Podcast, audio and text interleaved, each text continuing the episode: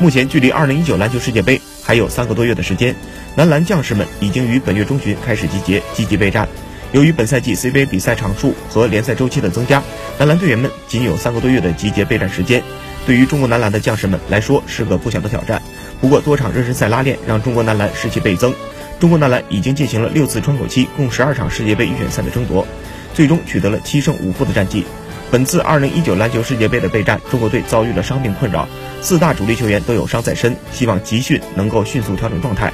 大战一触即发，中国男篮能否在自己的家门口实现突破，创造新的历史，让人期待。